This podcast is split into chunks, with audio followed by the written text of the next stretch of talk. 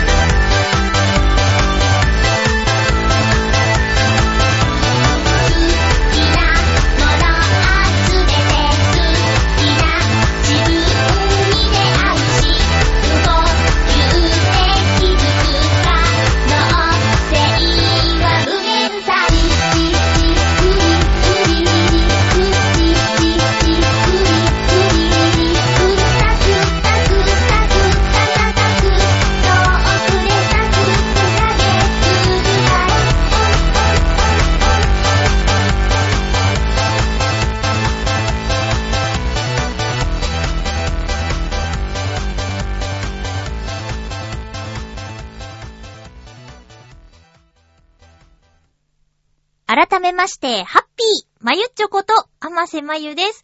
さっきも言ったんですけど、オリンピック全然見てないんですよ。あのー、とは言っても、フィギュアスケート、羽生選手の金メダルの演技は見ました。あと、宇野選手の演技も見ました。えっ、と、おこ、開催は土曜日だったんだっけ？あの、家にいなくてね。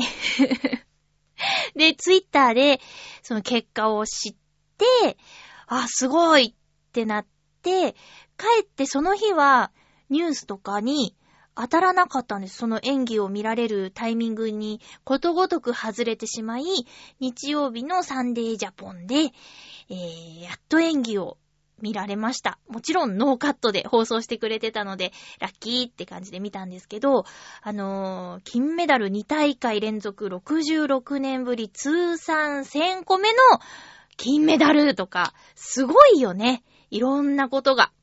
で、あまりね、詳しく知らないし、ずっと応援していたとか、そういう感じでもないから申し訳ないんだけど、いろんな怪我とか、あのー乗り越えて、で、復活で、優勝でって、本当にすごいなって思うし、まあ、試合以外のところの人柄もいろいろと報道されてて、羽生ゆずるさん、ゆずと呼ばれてますけども、素敵な人なんだろうなと思います。まだまだ若いからね、もう一大会ぐらい4年後の東京オリンピックとか出場できちゃったりするんでしょうか。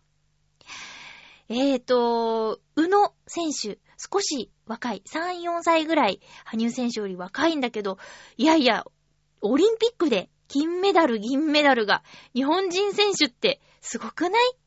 これね、びっくりですね。えー、二人の演技を見て、まあ、思ったのは、えー、羽生選手は、なんかしなやかさがとてもあって、滑らかみたいな印象なんだけど、えー、宇野選手は、なんだか力強さ、うーん、を感じました。選曲も大事ですね。土曜日はね、その外出してたっていうのもあるんだけど、えー飲食店、浦安の、あの、ミラコロでラーメン食べてたんですけど、その時、店内の放送でフィギュアスケート流れてて、で、もちろんね、あの、前日1位で、えー、羽生選手が、頑張ったっていうニュースは見てたから、何番目に滑るんだろうって。でも、1位ってことは最後かなって、最後って何時かなって感じで、お店を出てしまったんだけど、その後ずっといれば、あの、店内のお客さんや店員さんと盛り上がれたのかなって思ったら、ちょっと残念だったんだけど、まあでもね、何時から滑ったのかちょっとわからないけど、まあずっといることは無理だったかな。とにかく、金メダル、すごいことです。おめでとうございます。それ以外のスポーツ、競技、種目は全然見てなくて、あの、ナレーション収録行った時に、ハマさんも見てないんですか？って、えー、言われちゃった競技もあったりとかして、ごめんねって言ってなんだっけ、ハーフパイプだっけ？だから銀メダルをね、取った選手がいらっしゃったということで、ってもうほんと、ごめんなさい。みんなはどうですか？皆さん見てます？オリンピック。こう見てる人と見てない人の温度差がね、すごいよね。これね。私見てない側に入っちゃってると思うんですけども、ね見てる人はもうほんとすごくて、イタジェラでも二人とも結構がっつり見てるみたいなトークしてたから、もしオリンピック関連で何か思うことあればイタジェラの方にお手寄りを送るのもいかがでしょうか。えー、バレンタインがありましたね。2月14日。どうですか皆さん。私は、何年か前は、大量にブラウニーを焼いて、えー、職場の人に配るなんてことをやっていたんですけど、えー、今はね、もうやってないです。なんかいろいろ考えたら手作りは迷惑かなーなんて思うようになってしまって、えっ と、全然やってないんですけど、あのー、今年は、えおばと弟に、えー、14日の日に会う予定があったんで、えっ、と、マドレーヌを焼こうと。思って。まあ、お菓子作りは好きなんでね、マドレーヌを焼いて持っていこうと思って、材料とか用意して、えー、夜勤明けで、えー、作ったんですよ。で、作って、午後から持っていこうと思って。そしたらね、マドレーヌね、大失敗しちゃいまして。あの、私、お菓子作り、たまにするんですけど、あんなひどい失敗は初めてだっていうぐらいの大失敗。え、それがなんだかっていうと、マドレーヌって型に生地を入れて焼くんですけど、ね、その生地をケチってしまったがために、生地が鉄板に流れてしまって、ケースから漏れてしまって、えー、大洪水っていう感じになっちゃいました。で、まあ、食べられないことはないんですよ。もちろん生地は普通にね、買って混ぜたものを流し込んだだけだから。ただ、食感が全くマデマドレーヌではない。えっとね、私は好きで食べてたんですけど、えー、スーパーやコンビニの菓子パンコーナーにあったメルヘンハットっていうパン皆さん知ってます？あの、帽子の形をしているパンなんですけど、メルヘンハットの、こう、日よけの部分、麦わら帽子のあの薄い部分のようなものが出来上がって、で、もちろんね、それを持っておばあと弟のところには行かないで、お家に置いといたんだけど、その後2、3日かけて全部食べました。うん。あのね、なんだろう。その鉄板に流れてしまった部分は、直接鉄板に当たっちゃってちょっとあんまりかなと思ったから、切って、そのケースの上に残った、えー、薄く焼けてしまったそのメルヘンハットの、えー、ひさしの部分、そのあたりだけ食べたんだけど、まあ味は悪くないよ。ただこれはマドレーヌではないって思いながらいただきました。皆さんは職場でもらったりとか、なんかばったり会った人とか呼び出してとか、そういう感じでチョコのエピソードはあったんでしょうか？チョコのエピソードをメールでいただいているので、ちょっとご紹介したいなぁと思います。ちょっと待ってね。せっかくなんでね。バレンタインにまつわるお便り。青のインプレッサさんからです。ありがとうございます。まゆちょさん、ハッピーでございます。ハッピーでございます。実はいつも車を整備している自動車工場に車を預けたところ、お世話になっているので遅いバレンタインチョコをもらったのですが、何を送ればいいんでしょうかねまあ、ホワイトデーに倍返しはまずいと思うので、その辺はどうしようかな。ちなみに例のカメラ屋さんの彼女とは別ですからね。この辺は強調しないと。というお便りなんですけど、あの、いつもね、青のインプレッサさんからのお便りは、そのままだとちょっと、わからないことが多くって、こう、噛み砕いていかないと、わからないんですけど、一回読んだぐらいじゃちょっとわからないんですけど、えっと、まず言いたいことは、この辺は強調しないとって書いてあるから、一番言いたいことはカメラ屋さんの彼女からもらったんじゃないよというところなんでしょうね。で、車を整備している自動車工場の方からもらったと。うん。で、男の人か女の人かは書いてないけど、多分女性でしょう。で、何を送ればいいんでしょうかねっていうのは、お返しをどうしようかってことだよね、多分ね。ホワイトデーに倍返しはまずいと思うので、その辺はどうしようかなっていうのは、うーん、まずくはないよ。いや、何？本命だったんですよってこと？なんか、おたよりっていうか、お手紙がついてて、告白されちゃったカメラ屋さんの彼女のこと好きだからどうしようみたいなことかな。いやそういう、なんていうか、本命の匂いがしないものだったら、く悩まなくてよくて、私もその会社の人に配ったりとかしてたし、なんだろうな、お店の方からならなおさら、あの、いつもありがとうございますとか、お得意さんへのサービスみたいな感じで受け取っていいと思うけどな。だから、まあ、ホワイトデーの時に、何も用事がなくて行くのは、ね、大変だし、まあ、ちょっとね、変に意識してるみたいに思われても嫌だろうから、次なんかの機会にさ、あのー、こないだいただいたんで、皆さんでどうぞぐらいでいいんじゃないかな。なんかね、あのー、バレンタインのギリチョコやめましょう宣伝をしていたゴディバさんの話を先週したけど、ちょうど匠の館の匠さんが、あの、ギリチョコ楽しいじゃないっていう話をしていて、ラジオで。えっ、ー、と、コミュニケーションの一環としてね、別にギリチョコやめる必要ないよって、年に一回ぐらいそうやって、お菓子のやりとりしたっていいじゃない、職場で、みたいな話してて、あ、そういう考えの男性もいるのかって。だから、男性はみんなそう、女性はみんなそうっていう考え方はもちろん間違ってるけど、そうやってね、ラジオのパーソナリティさんで喋ってる方のお話としてね、一人一人の意見として聞くのは面白いなと思って。うん。だから、私は、そうね、今回は会社にチロルチョコを箱買いして2箱、3箱か、合計3箱置いてきたんですよ。食べやすいかなと思って。で、バレンタインでチョコレートって私は思ってるんだけど、別にいつもね、お菓子持ち寄って、あの、食べたりしてるからみんな。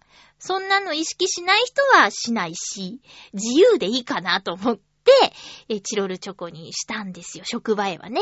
手作りじゃないし、安全だから。そんな感じで。だからもらった人は悩むんだろうね。私のお友達もあの、まお世話になってるっていうか、物価の方からと、あと、見ず知らずのコンビニ店員さんからもらったって言ってて、で、シチュエーション的には、あ、ちょ、ちょっと待っててくださいねみたいな感じだったみたいだよ。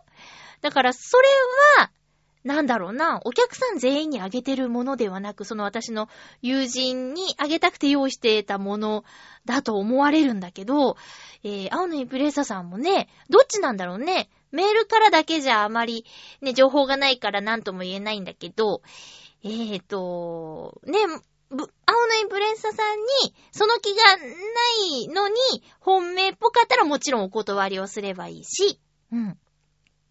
別に本命の匂いがしないんだったら全然気にしなくて大丈夫ですよ。うん、悩むことはないよ。ありがたくいただいて美味しくいただけばいいと思います。えー、メールありがとうございました。カメラ屋さんの彼女が一番なんですね。彼女じゃない、その人じゃなくて、で、困ってて、っていう、ね、ピュアなんだろうなお便りありがとうございました。バレンタインに、なんていうか、素敵な思い出とか、私、ないんだよね。うん。なんだろうなそう、ちゃんと、こう学生時代に、あの、呼び出してとか、呼び出してもらってとか、面と向かって恥ずかしそうに、こ、これ、受け取ってくださいみたいなのをやりたかったな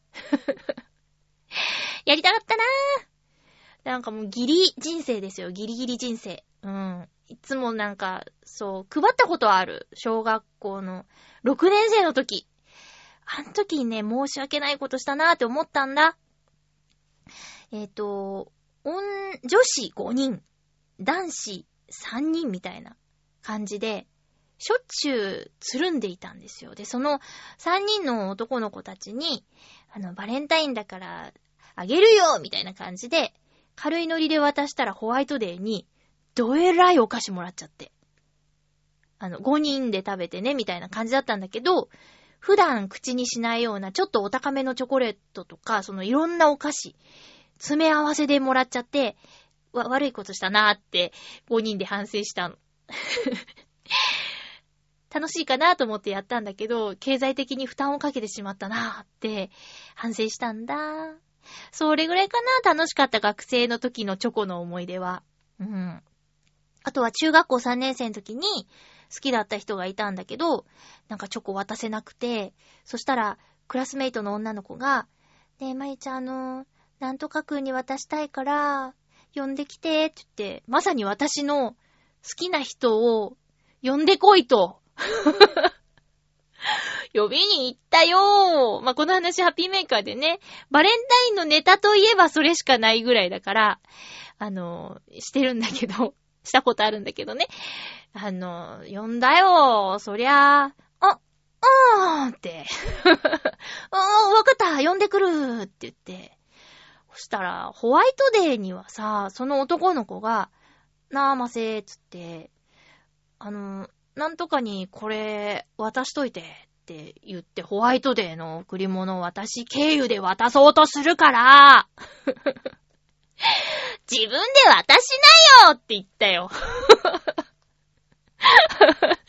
自分で渡しなよって言って、どうなったんだあの二人ってもやもやしてさ。中3の時です。もうすぐ卒業みたいな時やね。あれ？そう、おかしいな。なんで学校にいたんだ ?3 月の中旬に。でも、ホワイトデーの時そうだったんだよね。ホワイトデーの日じゃなかったのかな？卒業間際の登校の日とかだったんかねいやでも確実にその、直接渡しないよ言ったもんな。渡せばよかったと思わなくて、その時私、あの、自分でチョコレートをね、バレンタインの日に。だって、もし渡してたらそのお友達と、ね、仲が悪くなっちゃうとか、なんか、よそよそしくされたら悲しいとか、そっちを思ってしまったな。その時はね。うん。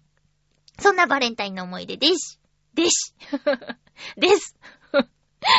もう、困った。えーっとね、えーっと、笑ってこらえてっていう所さんの番組があるんですけど、それがね、面白かったんですよ。ちょっと、このコーナー行きましょう。浦安のお話コーナーです、コーナー。浦安のお話のコーナー。えーっと、笑ってこらえて。わらこらとか言われてますけど、テレビでね、もう結構長いことやってる番組。日本列島ダーツの旅とか言って、えっ、と、ダーツの矢が刺さった街に行って、1億人の、えー、第一村人を発見みたいなこととか、やる番組ね。で、その中で、コーナーで、マイクを握ったらレポートしなきゃいけないっていうコーナーがあって、その街に選ばれたのが千葉県浦安市でした。で、この番組をやるっていうのは、あの、ツイッターで知って、録画してみたんですけど、えーと、面白かったです。東西線の浦安駅前にマイクが置かれてて、それを握った人に、浦安のいいところ、ディズニーランド以外で案内してくださいっていう企画だったんですよ。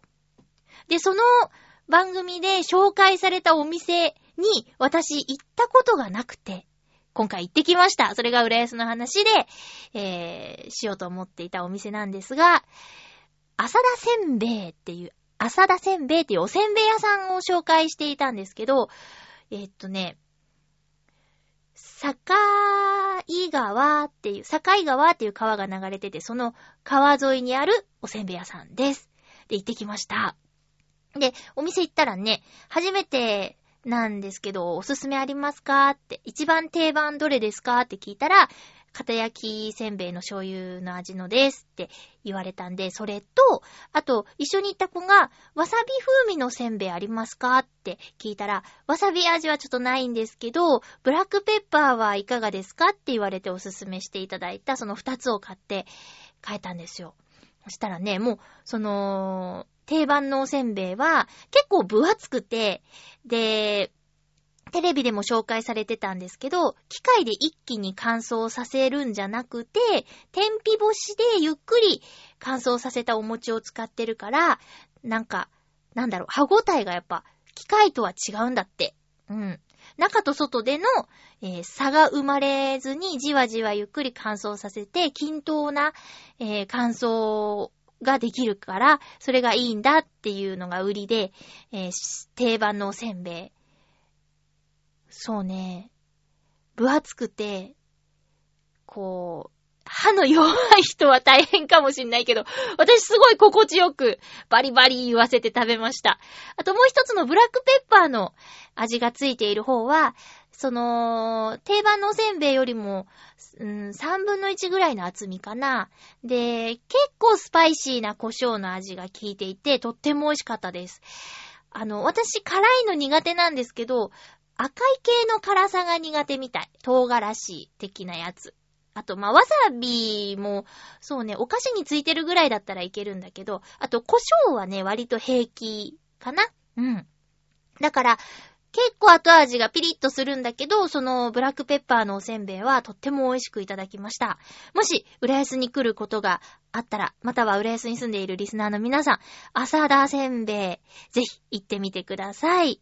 以上、浦安のお話のコーナーでした。続いては、テーマトークのコーナー、ハッピートークハッピートークのコーナーです。お便りいただいています。今回のテーマは、チョアヘヨの番組をどうやって聞いてますかっていうことで皆さんからいただいております。2通ですね。ハッピーネームブルユニさん、ありがとうございます。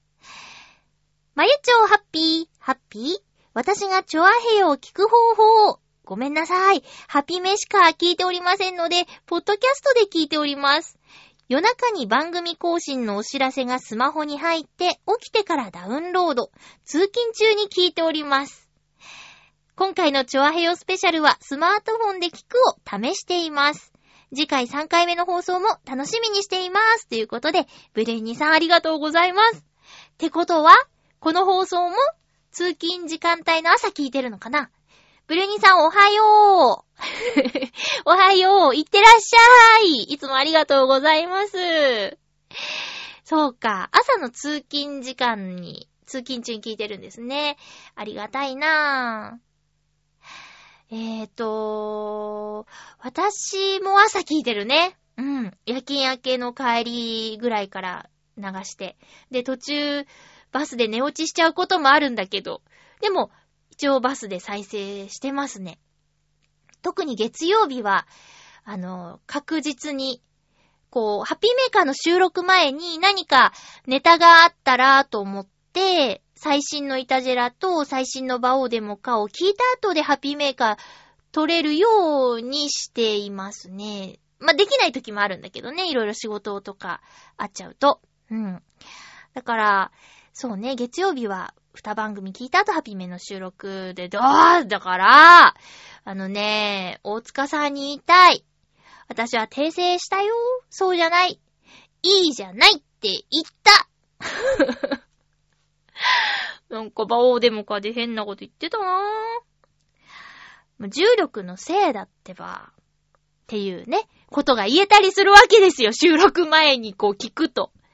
あとね、いたじらでその、ぴょんちゃんオリンピックの話をしていたりとか、おならの話をしていたりとか、寝汗の話をしていたりとか、えっ、ー、と、早く収録したんですね、とか、そういうことがですね、えー、ハッピーメーカーで言えるわけですね。いつもありがとうございます。ポッドキャスト派でした。ブルーニスさんでした。続きましては、ハッピーネーム、フクロウのキスさんです。ありがとうございます。まゆちょさん、皆様、ハッピー、ハッピー？今回のテーマ、チョアヘヨの番組を聞いている方法について、私の場合は PC で聞いています。理由としては、私は満員電車の中や街中で歩きながらスマホをいじっている人を見るとイライラするタイプです。過去に歩いていて、自転車でスマホを使用している輩に追突された経験もあり、ええーマナーの悪いスマホ使用者に対して寛容になることができません。雨上がりなどで私が傘を手にしている時には、スマホを傘で叩き落としてやりたくなります。ほほ。まあ実際にやれば最低でも暴行罪になってしまうので、実行することはないのですけれど、なので自分は、自分では絶対に周囲に迷惑のかかる可能性のある状況下でスマホに手を触れることはありません。ということで、スマホは一応持っているのですが、屋外で使う、屋外で使用することはほとんどなく、私にとってさほど便利なツールではありません。ポッドキャストについては、登録しているものは私の語学学習用の教材だけにしてあるので、娯楽に関わるものは入れないようにしています。なので、これで番組を聞くことはありません。ということで、現在の私にとって、PC 以外に番組を聞く手段はない状況になっていますね。それでは、ということです。ありがとうございます。これ、ぶつかって来られちゃったことあるって自転車の人にこれは、ちゃんと話せたの？それとも逃げられた？最悪ですね、これね。最低だなぁ。まあね、あの、ちょっと反撃みたいな話も 書いてあるけど、さすが大人やりませんって書いてあるけどね。うん。いや、ほんとね、私も、何もっていう人結構いるから、このイライラしちゃうっていうのわかるよ。あの、急にね、立ち止まったり道歩いてて、パッて。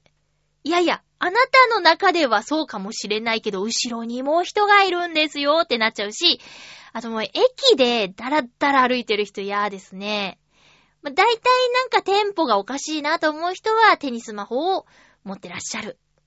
階段をさ、スマホの画面見ながら降りてる人とか、危ないよーって思うんだけどね。落ちたりしないのかな？で、怖いじゃない。そういう人が自分の後ろにいて、万が一ね、足を踏み外したら自分も一緒に落ちていくことになっちゃうって思うと、もう、周りめっちゃ見ますよね。いや、私も外で聞きますよ。そりゃ移動中とかにスマホでラジオ聞いてますよ。それにあの、地図見たりもしますよ。でも、やっぱその、嫌だなって思う気持ちを知っててるし感じてるから、端に寄ってとか、配慮はしてるつもりなんだけどね。うん。嫌だもんなんか揉め事とかになっちゃったりとか、すごい厳しい人いるじゃない。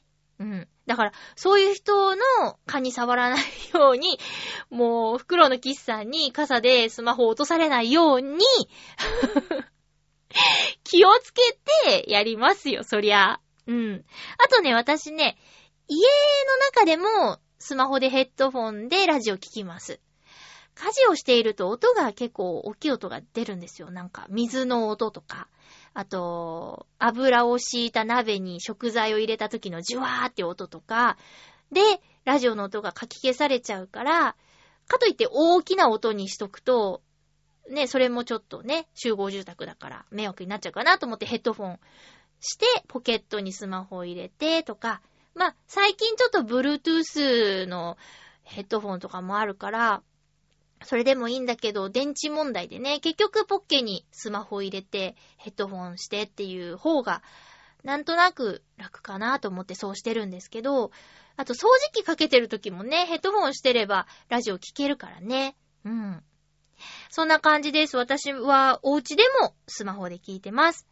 パソコンで聞かない理由は、そのパソコンの前に座って何かしてる時だったらいいんだけど、だいたいなんか動いてるから、その、うん。パソコンからの音が聞こえない範囲に行っちゃう時もあるから、パソコンで聞くはほとんどないかな。たまーにあるかな。たまーにですね。そんな感じ。えー、っと、お、お、お、お、テーマにもう一ついただいていたんですけれども。うーんと、少々お待ちください。えー、っとね。はい。ハッピーネーム。テーマだよね。うん。七星さんからです。ありがとうございます。まゆちょハッピー、ハッピー？風邪は治ったりまた引いたりと繰り返しですね。おわー、まだ続いてるの？半月以上風邪だね。大変だ。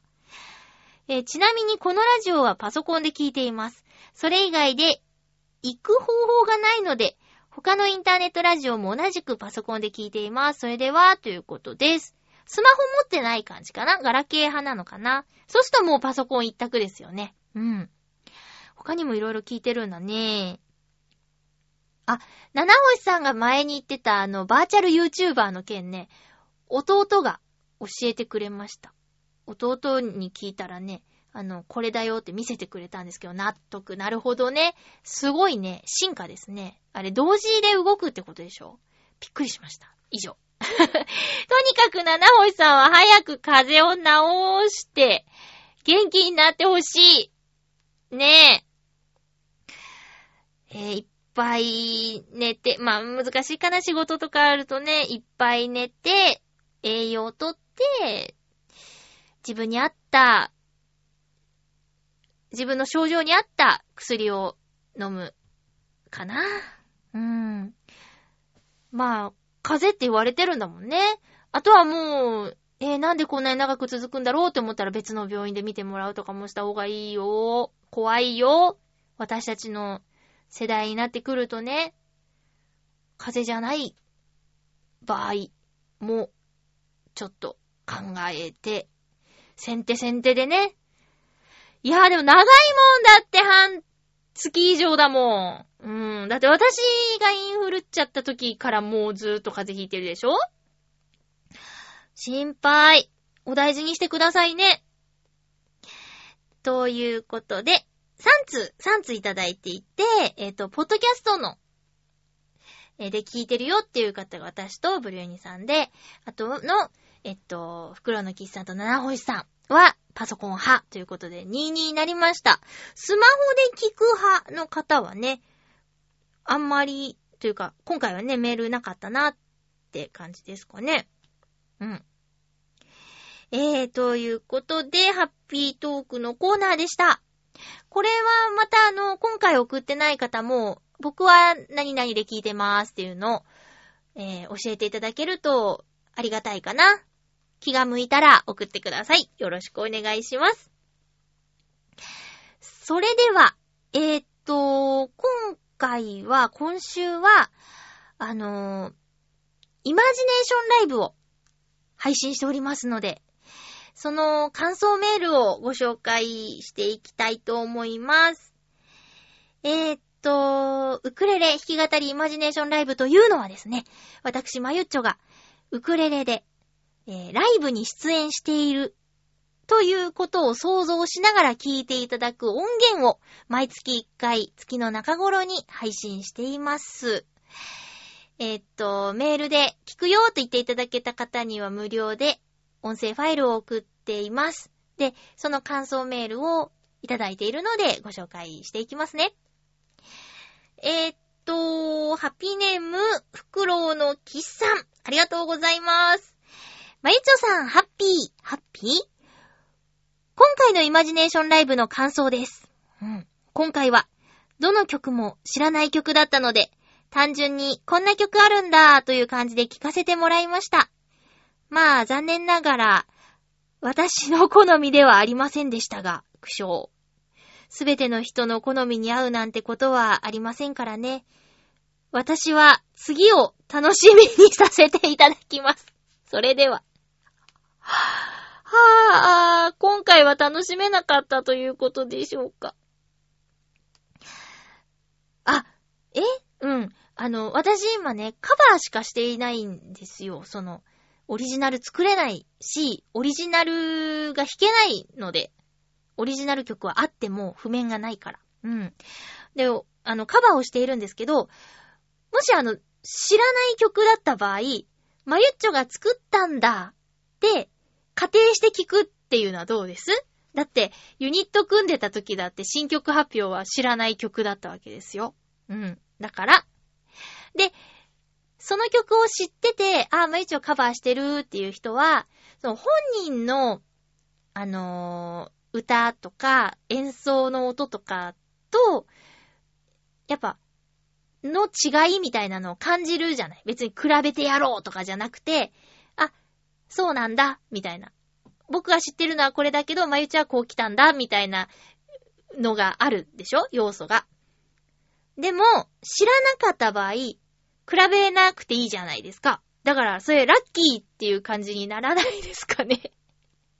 まあいいんだけどね、いいんだけどね、全然いいんだけど。うん。あと、もしよかったらなんですけど、えっと、私の好みではありませんでした。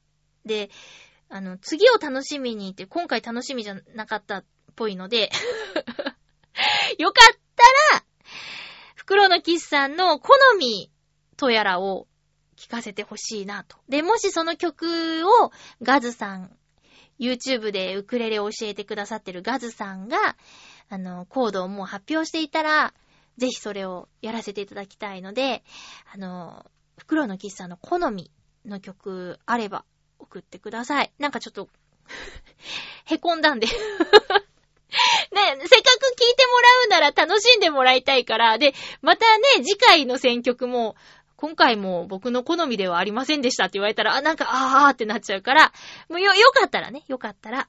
うん。せっかくやるならさ、喜んでほしいじゃないですか。はぁはぁ。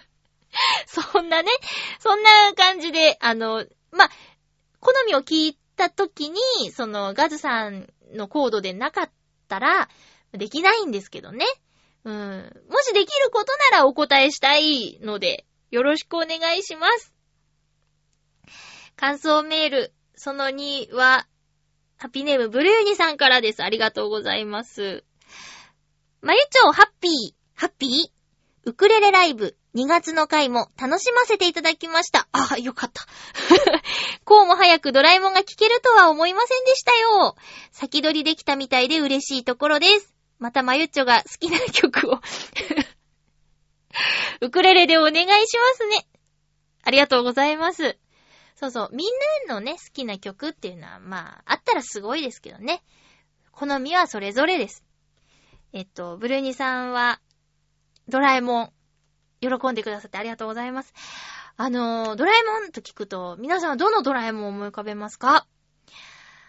私、最近ちょっと、この、あの方のお話ばかりで申し訳ないのですが、星野源さんが大好きなんですよ。で、星野源さんの新曲のドラえもんをですね、今回のイマジネーションライブでさせていただきました。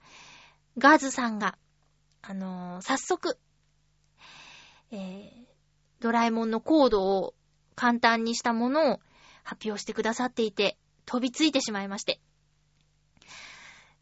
ウクレレライブの収録をする日から、2日ぐらい前に発表されてたから、できるかなって思ったんだけど、一生懸命練習して、あのー無事にね、3曲やった中で一番ミス少なかったと思うんですけどね。愛が勝ったなっていう感じなんですけど、えっ、と、ドラえもんの演奏しました。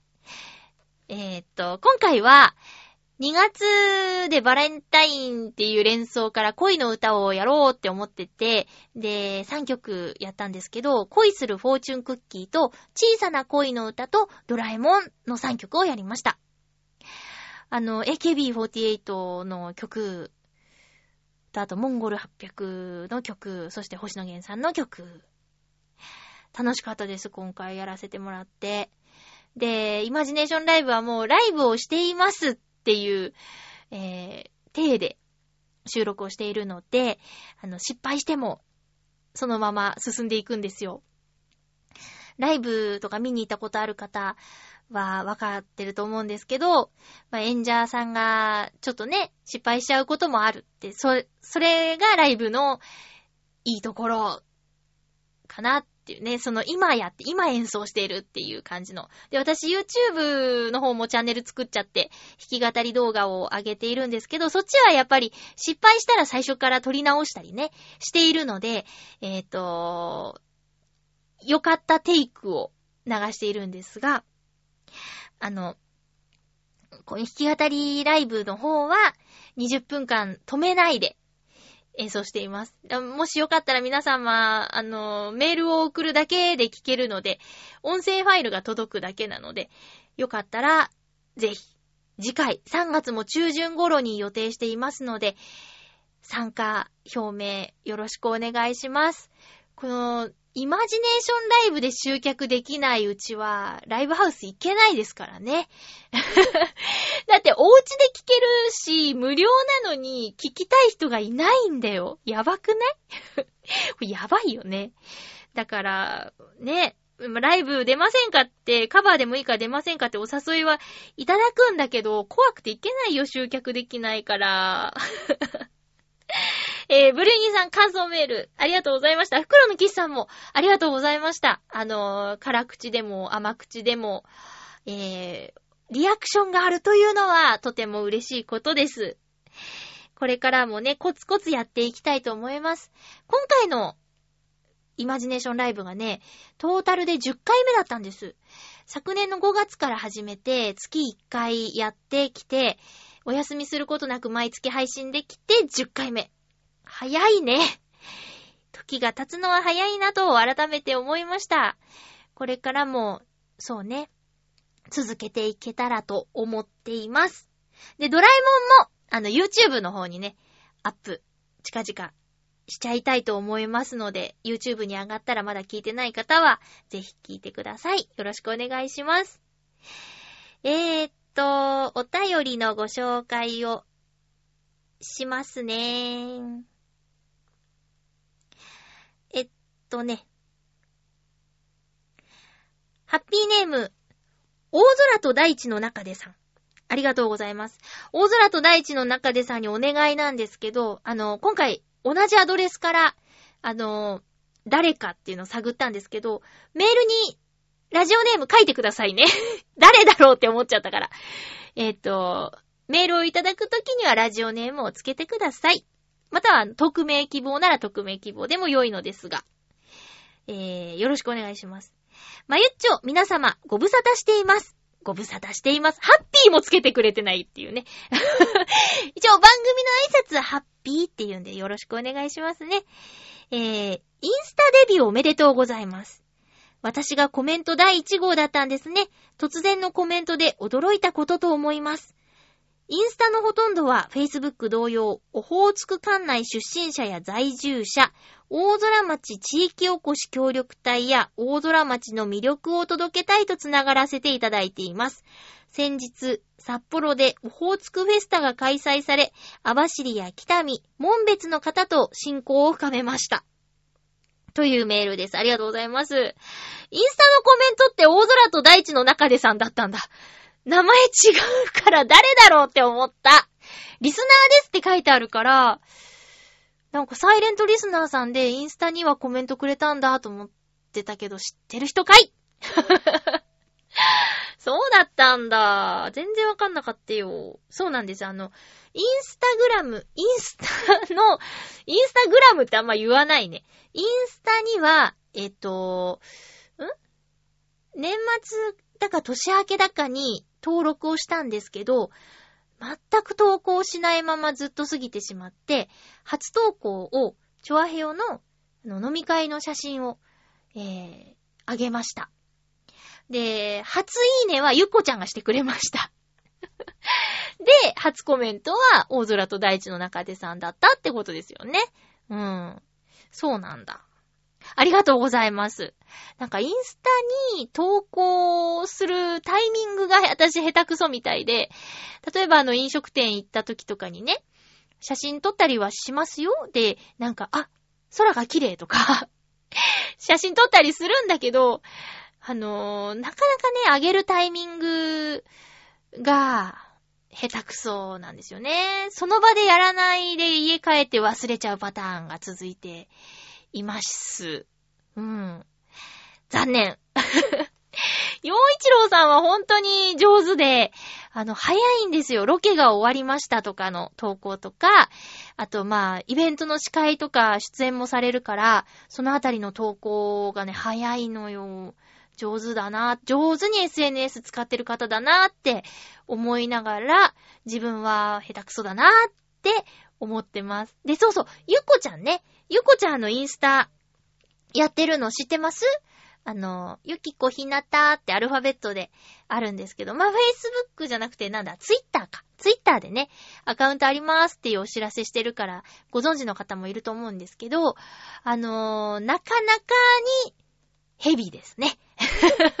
あの、ゆうこちゃんをフォローしてる方の、なんていう、プロフィール画像にヘビーさんが多いなっていうね。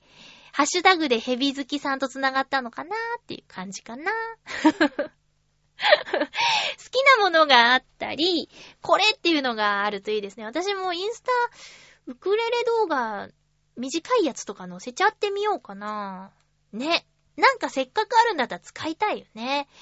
ツイッター、インスタ、フェイスブック、ブログ、あと、ミクシーとかね。まあ、いっぱいあるけど、ちゃんと使いこなせてないもんなぁもったいないよね。今ね、ブログをお引っ越ししようかなって考えてるんですよ。なんか、容量とかの問題で。全然書いてないのに容量気にすることないじゃんって思うかもしんないけど、なんとなく、なんか、うん、なんか使いづらいなって感じていて、ちょっと引っ越しをしたいなと思っていたんですけど、引っ越しするにはお金がかかるらしくって、記事を連れていくか、そのままにするか、みたいなことは考えてますね。コツコツ一個ずつコピペする時間もないしね。うーん。それが一番ただで確実なんだけどね。ラジオ聞きながらコツコツやろうかな。ね。ということで、大空と大地の中でさん、名前をつけてメールくださいということで、よろしくお願いします。コメントありがとうございました。続きましては、ハッピーネーム、あれ？ちょっと待って。またメール一通。えー、っとね、サバのみそ煮さんからいただいております。ありがとうございます。まゆちょさん、ハッピーです。ハッピーです。まゆちょさんに触発されて、私も大掃除始めました。主に本を断捨離しているのですが、お宝グッズが発掘されないかと期待しています。まゆちょ亭にはお宝とかありますか？では、ということで、ありがとうございます。私もね、お掃除、あのーまあまあ頑張ってますよ。ちょっと思ったようには進んでないんですけどね。それでも、あの、いらないものをだいぶ処分して、えっ、と、家具をちょっと動かして、これから、その本や服に取り掛かろうかなっていうところです。片付けは終わりがないっていうからね。でも一発、ちょっと物を減らすっっていうのから、するのは、えー、お祭り的な感じで、まず一回ドーンと減らすっていうのは大事みたいですね。えっ、とね、お宝は、本、本じゃないんですけど、えっと、なんだ、ジグレがありますよ。あの、北へホワイトイルミネーションの、あの、なんだっけ、黒い髪の長い女の子のジグレがね、あるんですよ。あの、北へのね、打ち上げの時に行われたビンゴ大会でいただいたんですけど、あの、発売当時5万円ぐらいするものだそうで、まゆちょ当たりだよって言われてね。うん。で、でもずっと箱に入れてしまったまんまでね、これもう申し訳ないなって、えってさ、まずあの、しっかりした額縁に入ってるやつだから、重たいから、まずは壁に穴を開けなきゃいけないでしょ？あと、ね、ちょっとこう、部屋の雰囲気と合うか合わないかみたいなやつもあるじゃないですか。で、これがね、あの、ダイヤモンドダストのキャラクターの集合 A だったり、キスオミちゃんとかだったら、もう飾るんだけど、ちょっとホワイトイルミネーションのキャラクターだったこともあったし、ちょっとね、出さずにずっとしまっちゃってるんですよね。欲しい人います？着払いでなら送りますよ。ね。っていうのが、まあ、お宝なんじゃないかな。あのー、し、ん？ナンバリングみたいなのしてあるし。うん。なんか数字が書いてある。何分の何みたいなやつね。うん。そんな感じですかね。えー、お掃除。本。本もね、本もさ、なんか、こう、もう一回読むのか読まないのかみたいな質問をしながら処分していくといいとか、あと、めっちゃくちゃ売れた本はきっと図書館にあるだろうとか、ね。読みたい時に買ってまでもう一回読むか読まないかみたいな判断基準をすればだいぶ減りそう。うん、何度も読み返したくなる本って、そんないっぱいはないし、もしもう一回読もうって考えの時には、新しいのを読んだ方がいいんじゃないっていう問いかけにどうリアクションするかみたいなこともあるよね。今本当に、あの、いろいろな人のお片付けブログとか、あと、断捨離ブログみたいなやつとか、断捨離の方法とかアドバイスを見まくって、あの、考えてるとき。でもいよいよあの、2月もね、後半になってきたから、もう動かないと。何にも変わらないでせっかくのお休みがね、台無しになっちゃうから、そろそろ動こうと思っています。サバの味噌煮さんも頑張ってお片付けしましょう。そしてなんか発掘したら教えてくださいね。えーと、続きまして、お便り。今日3通目ですね。ハッピーネームブルユニさんありがとうございます。まゆちょ、チェミッター、チェミッター。チョアヘヨスペシャル全3回、とっても楽しく聞かせてもらいました。大人な話から好きな人の話など、スペシャルだけど、スペシャルではもったいないくらい、もっともっと3人での会話が聞きたいですよ。この機会に、めぐみさん、ミッチェルさんの番組も聞いてみたいと思います。という、とても嬉しいお便りをいただきました。ありがとうございます。チェミッターっていうのは、えっと、韓国語で楽しいっていう意味を持つ言葉だそうです。えっとね、チョアヘヨスペシャルっていう枠がありまして、えっ、と、年始とか、明けましておめでとう番組やったりとか、もう遡れば、チョアヘヨの開局直前スペシャル番組とかも残ってるかもしれない。その枠で、えー、3週にわたって配信していただいた、ミッチェルさんとめぐみさんと私の3人でトークする番組を聞いていただいたっていう内容なんですけど、そうなんですよ。まあ、このハッピーメーカーでは一人で喋ってるんですけど、あの、ミッチェルさんとめぐみさんと三人で会話をしているということや、あとは、そうね、今回3回目は、えー、今好きな人の話とかしてます。うん。で、ミチェルさんもね、いつも一人で番組やってますけど、えっ、ー、と、めぐみさんが、いつもは、ゲストさんとお話しする番組をしているので、なかなか自分のお話を聞く機会が多くはないんですけど、まあ、穴場なのが、洋一郎さんの生き生きレディオショーでは、めぐみさんがね、話を振られて考えを話すみたいな場面も結構あるんですけどね。えっ、ー、と、でも今回は特に、めぐみさんがいろいろとへえ、そうだったの？っていうお話をしてくれているので、聞きどころの一つですよ。もしお時間あれば、えっと、およそ30分が3回なので、ハッピーメーカーをね、1回とちょっと 聞くぐらいでの感覚で、あのー、いつもと違う雰囲気のものが聞けるので、おすすめです。よろしくお願いします。そして、もし、ちょっとでも面白いなと思ったら、もうちょっと面白かったですとかでもいいので、チョアヘヨ宛てに感想メールをいただけるとありがたいです。そうすれば、またやったらっていう感じで局長からね、言ってもらえるかもしれないし、あの、なんなら番組としてみたいなことにもなったら面白いよね。まあ、私たちとしてはまたやりたいという気持ちはすごくあるし、まあ、そうね、毎週できなくても、四季、春夏秋冬で3回ずつぐらいできたらいいねとは言っています。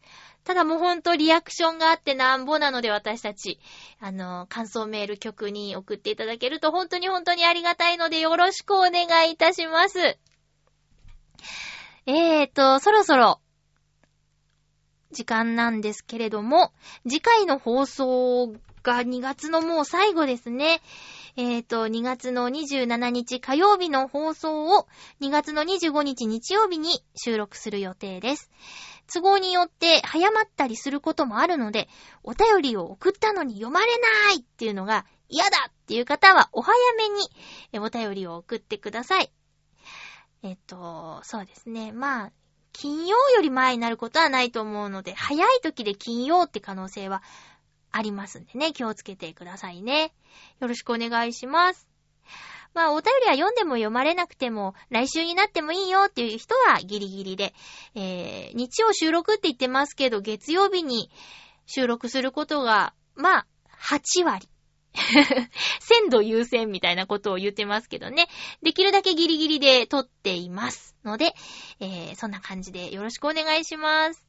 お便りは、チュアヘオ .com のメールフォームまたは、ハピーメイドットメールアットマーク gmail.com。このアドレスはもう、あなたのスマホなり携帯なりのアドレスに入れといてください。ハッピーメーカーのアドレスとして、ハッピーメドこれもう登録しちゃいましょう。この際。ということで、お送りしてきました、ハッピーメーカー、そろそろお別れのお時間です。えー、JCOM 見られるエリアの方は、ぐるっと浦安とか、統括調査隊とか、まあ、ちょいちょい喋ってますので、チェックよろしくお願いいたします。あと、漫才大行進ゲロゲーロはね、結構広範囲の JCOM で放送されていますよ。あとは YouTube の方で、ウクレレ弾き語りやってますので、聞いてください。バットは嫌よ。それから、ウクレレ弾き語りイマジネーションライブ3月の回、忘れないうちに予約をお願いします。お相手は、まゆっちょこと、あませまゆでした。また来週ハッピーな時間を一緒に過ごしましょう